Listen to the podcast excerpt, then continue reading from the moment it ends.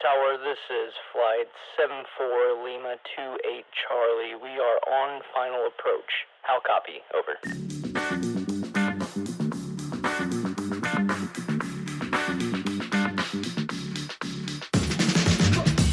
Hallo und herzlich willkommen zum 25 Ride Podcast mit Sven Kramer und Sebastian Karger.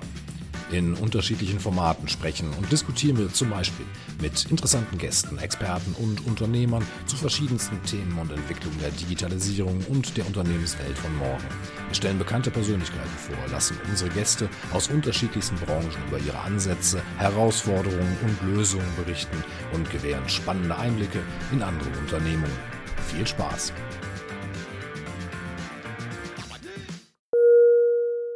Wir haben uns diese Woche vorgenommen, mal über Digitalisierung und die Reaktion auf den digitalen Wandel in der Automobilindustrie zu sprechen. Sven, ich glaube, wir müssen das mal ein bisschen einordnen. Corona-bedingt haben wir jetzt in den letzten Wochen immer mehr gesehen, dass die Autohersteller auf digitalen Absatz ähm, schauen. Ähm, vielleicht kannst du mal mit zwei, drei Sätzen da reinstarten. Ja, man hat natürlich mitbekommen, dass aufgrund der Corona-Krise viele Autohäuser geschlossen wurden und der Absatz von Fahrzeugen stark zurückgegangen ist. Wie in vielen anderen Branchen hat man dann stärker auf den Online-Vertrieb geschaut und hier entsprechende Vorhaben priorisiert. So neu ist das Thema Autos im Internet zu verkaufen nicht, wenn man jetzt an Anfang letzten Jahres denkt. Da hat Tesla berichtet, Autos nur noch online verkaufen zu wollen. Man hat dann relativ schnell wieder zurückgerudert, aber der Gedanke blieb. Ja, wobei ich glaube, Tesla ja schon auf Showroom setzt und das ja, das haben sie mal versucht, glaube ich, zwischendurch einzustellen, aber sie ja auf diese Showroom setzen. So ein richtiges Netzwerk an Autohäusern haben sie, glaube ich, nie richtig geplant gehabt und war auch noch nie der Fall, dass es da war, also diese Autohäuser. Und da haben wir natürlich eine Situation mit den deutschen Autoherstellern und den ganzen bestehenden Autohäusern in Deutschland. Genau, ich glaube, das ganze Thema muss man so ein bisschen einsortieren. Ähm, heute ist es ja wie folgt, dass die Struktur, die wir in der Automobilindustrie vorfinden, wir ja an vielen anderen Stellen auch vorfinden.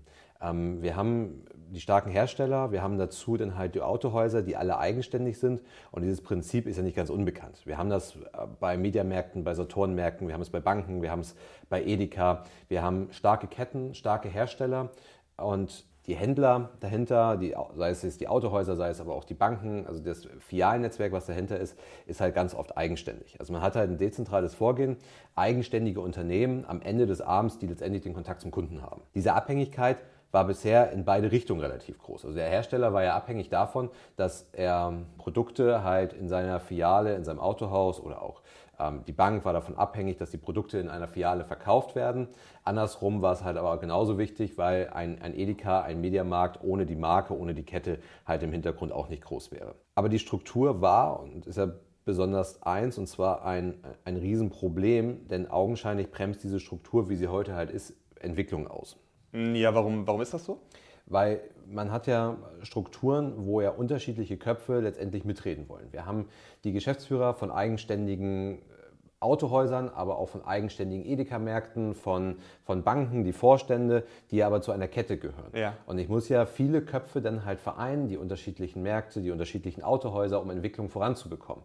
Und wenn ich jetzt halt in, beim Hersteller, bei einer Kette am obersten Kopf eine Entscheidung treffe, bis die halt überall angekommen ist, bis die von jedem getragen ist, dauert das ja eine gewisse Zeit. Das heißt, alle Entwicklungen, die ich in einer so ähnlichen Struktur aufbaue, die ich dort forcieren möchte, werden ja um ein Vielfaches länger brauchen, als zum Beispiel bei einem Tesla, der einfach seine, seine Entscheidung treffen kann und sie überall hin einfach ausrollen kann. Er hat nicht die Stakeholder, um mit denen darüber zu, die, die da mitreden wollen. Okay, ja, auf der einen Seite natürlich die Stakeholder, die mitreden wollen, aber auf der anderen Seite natürlich auch Informationsgeber oder eben auch hm, Vertriebspartner. Also wenn ich jetzt sage, dadurch, dass ich natürlich die Autohändler oder dass ich das stationäre Geschäft habe, bekomme ich ja direkt am Kunden mit, was der Kunde möchte, welche Fragen er stellt und so weiter und kriege wieder Feedback, dass ich dann in die Produktion von meinen Produkten oder in mein gesamtes Sortiment halt einfach stecken kann. Genau, also diese Struktur hat ja dadurch auch, auch eine Daseinsberechtigung, weil dadurch, dass halt Autohäuser wir bleiben jetzt mal beim Beispiel Autohäuser, dass diese ja eigenständig sind, sorgen die natürlich auch dafür, dass sie ein sehr, sehr starkes Interesse daran haben, viele Autos zu verkaufen, ähm, Reparaturen effizient durchzuführen,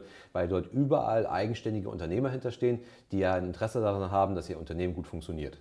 Ja, aber säge ich dann sozusagen ja nicht genau diesen Ast selber ab als Hersteller, weil wenn ich jetzt sage, ich mache nur noch einen Online-Vertrieb und äh, gehe sozusagen an den Autohändlern vorbei? Genau, deswegen muss man halt, das eine war jetzt so, wie ist das heute aufgebaut? Das, ähm, man, man, hat halt den Vorteil der Eigenständigkeit, die ein starkes Interesse daran haben, dass es halt funktioniert. und man hat halt den Nachteil, dass man Entwicklung nicht wirklich schnell voranbekommt. Und man muss sich dabei auch die Frage stellen, ob man diese Entwicklung überhaupt voranbekommt. Und wenn man jetzt mal darauf schaut, wie es eventuell heute sein müsste oder wie es auf jeden Fall morgen sein müsste, dann ist es ja so, wenn ich online verkaufen möchte, brauche ich ja erstmal ein zentrales Konzept. Ich habe halt nicht mehr das einzelne Autohaus, den einzelnen Edeka-Markt, den einzelnen Mediamarkt, der jetzt halt online was verkaufen möchte, sondern ich bin bundesweit unterwegs und muss da ja eigentlich ein zentrales Konzept aufbauen. Mhm, und ja. genau wie du es halt sagst, ich säge an meinem eigenen Ast, wenn ich jetzt diese Autohäuser als Beispiel nicht wieder mit einbeziehe. Mhm. Also wir sind momentan ja, deswegen habe ich auch zu Beginn gesagt, diese Struktur finden wir an vielen Stellen vor, aber man kann das letztendlich in jedem Bereich, man findet es in vielen Bereichen wieder. Ich muss jetzt, wenn ich online Autos verkaufen möchte, als konventioneller äh, Autohersteller, sagen wir mal Audi, BMW, Mercedes, muss ich ja irgendwie meine eigenständigen Händler einbeziehen, weil die sind ja auch ein Stück weit das Rückgrat meines Unternehmens, meiner Marke und da muss ich halt dafür Sorge tragen, dass die halt mitspielen. Und das ist bei Autos ein größeres Problem, als es vielleicht ein Edeka-Markt oder Mediamarkt betrifft. Das heißt, dass, also, dass die Autohersteller Stand heute halt sehr, sehr stark abhängig sind von den eigenen Herstellern. Und Corona-bedingt kommt da ja auch ein bisschen Fahrt da rein. Du hast gesagt, die Autohäuser haben geschlossen. man versucht das jetzt online zu verkaufen. Und irgendwie muss man jetzt versuchen, diese Händler damit einzubeziehen. Die Zahlen, die man bisher gesehen hat mit dem Online-Vertrieb direkt von den Herstellern, die, die sind ja noch gar nicht so gut in Deutschland. Also medienwirksam kann man darüber ganz gut sprechen, dass, dass sie das jetzt machen und dass es angeboten wird. Und, aber grundsätzlich sind die Absatzzahlen sind jetzt noch gar nicht so beeindruckend.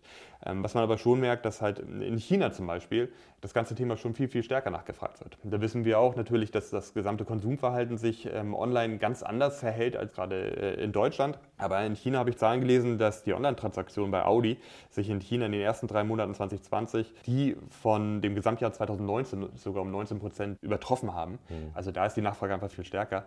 Und wenn man dann halt im Vergleich irgendwie hört, Deutschland wird aber zum Beispiel die Online-Beratung jetzt viel, viel stärker bei Audi nachgefragt und man dann hört, okay, das sind dann täglich so 10 bis 15 Kunden, die sich digital beraten lassen. Das ist verschwindend gering. Das ist verschwindend gering. Das ist wahrscheinlich, und dann machen wir uns nichts vor, welche Zahlen ich dann heranziehe. Wenn ich irgendwie sage, ja, wie oft wurde jetzt die Webseite irgendwie besucht oder der Konfigurator? Also ich weiß nicht, wann du das letzte Mal dein Auto zusammengestellt hast, aber man verbringt natürlich etwas länger Zeit mit so einem Konfigurator und kann sich das hunderte Mal anschauen. Die Frage ist dann natürlich, wie viele Leute bestellen das dann nachher? Und da kommen wir natürlich auch zu einem Punkt, dieser Schritt, überhaupt einen Online-Vertrieb anzubieten als Hersteller, der, der ist ja marginal. Ich habe ja eigentlich alles. Also ich habe den Konfigurator online, ich kann mein Auto zusammenbauen, ich, ich kann ihn nahezu in den Warenkorb legen. Es fehlt am Ende ja eigentlich nur noch der Bezahlprozess. Also es ist ja eigentlich alles da. Wenn man diese Entscheidung trifft, ja, wir wollen komplett auf Online setzen, wäre die IT die kleinste Hürde. Also das wäre ja, und es fehlt der digitale Verkäufer, der nochmal zu seinem Chef geht und nach einem Rabatt fragt. ja, genau, richtig. also, ja.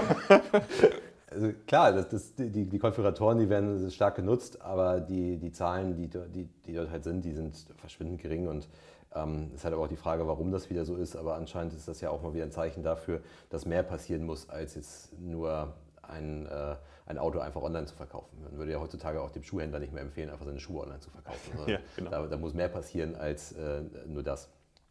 Jetzt muss man sich aber die Frage stellen, wenn einem das gelingt, also die Händler dort mit einzubeziehen, dass ich ihnen eine Umsatzprovision abgebe. Wenn Audi jetzt online ein Auto verkauft, bekommt dann das Autohaus vor Ort, was vielleicht am nächsten gelegen ist, zum Kunden irgendwie eine Provision ab? Ja, aber das ist ja so ein ganz altes Prinzip, wie es schon Libri versucht hat oder ich glaube Media Saturn hat er schon vor, vor genau. zehn Jahren versucht. Ja, deswegen muss man sich ja die Frage stellen, ist das überhaupt machbar, so eine starke Veränderung in Gang zu bringen, ähm, die halt auch darüber hinausgeht? Wenn man jetzt mal auf Tesla schaut, im Automobilbereich, dann ist es ja so, dass dieses ja relativ neue, frische Unternehmen halt eben nicht so ein Riesenerbe mit sich rumschleppt. Ja, man muss genau. sagen, das ist ja, ja. so ein gewisser Legacy-Effekt, der dort eintritt. Ähm, wenn man es mal auf das Beispiel Audi mal nimmt, sind lange Zeit gewachsen und das ist ja ein Riesenerbe, diese Autohäuser, die sie damit rumschleppen. Das heißt, ein, ein, Tesla kann sich ja viel, viel stärker darauf konzentrieren, was der Kunde von ihm erwartet und kann sukzessive mit dem Markt, der daraus resultiert, ja wachsen. Das heißt, sie beginnen ja mit, einem, mit, mit einer Herangehensweise, kann ihn halt online verkaufen und kann sukzessive damit wachsen. Ja, aber ich würde sagen, ja, klar, Tesla hat natürlich den großen Vorteil, dass sie auf weißem Blatt Papier anfangen in diesem Fall. Das ist natürlich auch eine Situation, die man in vielen anderen Themen bei Digitalisierung einfach lernt. Wenn ich irgendwie bei Null anfange, habe ich natürlich eine bessere Grundlage. Wenn ich immer diesen Vergleich höre, guck dir die Digitalisierung von Estland an im Vergleich zu Deutschland. Die stand natürlich auch irgendwie wo ganz anders, als sie angefangen haben damit. Genau. Also bestehende Unternehmen müssen ja ihre aktuellen Umsätze halten. Ähm, sie können nicht wie bei Tesla auf der grünen Wiese anfangen, sondern sie müssen halt das Auto, was sie heute verkaufen, müssen sie auch noch weiterverkaufen. Es ist ja so, beziehen uns jetzt mal auf das, äh, auf das Thema ähm, Elektrofahrzeuge, ja diese Elektrofahrzeuge immer noch einen sehr, sehr geringen Anteil am Gesamtumsatz eines Autoherstellers ausmachen, also außerhalb von Tesla. Das heißt, die Autohersteller sind heute auf ihre Autohäuser angewiesen. Denn wir müssen uns ja auch mal das Thema angucken, wo eigentlich ein Autohaus heute Geld verdient. Sie verkaufen natürlich Autos, aber das ist ja nicht der größte Anteil des Umsatzes eines Autohauses, sondern der liegt ja im Bereich der Reparaturen und Wartung. Aber fahre ich nicht mit meinem Auto dann wieder dorthin und mache die Wartung und Reparatur, wo ich es gekauft habe, weil ich dann irgendwie ein Vertrauensverhältnis habe, weiß, richtig. die machen das mit Originalteilen und so weiter. Genau, richtig. Das mache ich bei einem konventionellen Antrieb, mache ich das. Ähm, ich kaufe bei einem bestimmten Autohaus mein Fahrzeug und wenn ich dann halt, wenn die Wartung ansteht, wenn eine Reparatur ansteht, fahre ich zu diesem Autohaus. Und das ist ja auch das Kalkül eines Autohauses, dass ich halt immer wieder komme. Und das ist ja auch ein, ein Netzwerk, was die Hersteller dort haben, von dem sie profitieren. Dieses Netzwerk ist dann natürlich eine erste, also ist natürlich für die Markenbildung ist es halt gut. Überall in Deutschland finde ich halt ein Autohaus dieser bestimmten Marke. Aber ich habe natürlich auch ein Riesennetzwerk, was halt für die Wartung ähm, zur Verfügung steht. Das heißt, wenn ich in München ein Fahrzeug kaufe, kann ich damit nach Hamburg fahren und kann es dort reparieren lassen, wenn was mit diesem Fahrzeug halt ist. Damit macht ein Autohaus einen Großteil seines Umsatzes halt letztendlich aus. Also weniger mit dem Verkauf eines Fahrzeuges. Das spielt mit Sicherheit eine wichtige Rolle. Aber eigentlich verdienen sie noch mehr Geld im Bereich der Wartung. Und damit sie Geld in der Wartung verdienen, müssen sie vorne Autos verkaufen. Jetzt ist es aber bei den Autohäusern halt ja noch, noch viel, viel komplexer. Wir haben auf der einen Seite das Netzwerk, was für Markenbildung da ist. Und wir haben auf der anderen Seite ähm, aber auch dieses Netzwerk, was wir für die Wartung brauchen. Das heißt, dass der Hersteller ja heute von seinem Autohaus abhängig ist. Also der, der Hersteller braucht sein Auto, braucht das Autohaus und kann ja nicht nur sein Produkt einfach nur online verkaufen, weil wenn er es nur online verkaufen würde und es die Autohäuser nicht mehr gäbe, hätte er das Problem, dass diese Fahrzeuge nicht mehr gewartet werden können und die Kunden dazu geneigt werden, halt dieses Auto eben nicht mehr zu kaufen, weil sie nirgendwo mehr hingehen können. Also heute ist es ja so, dass, ne, bleiben wir beim Beispiel Audi, Audi möchte online ein Auto verkaufen und das am besten auch direkt zu dem Kunden.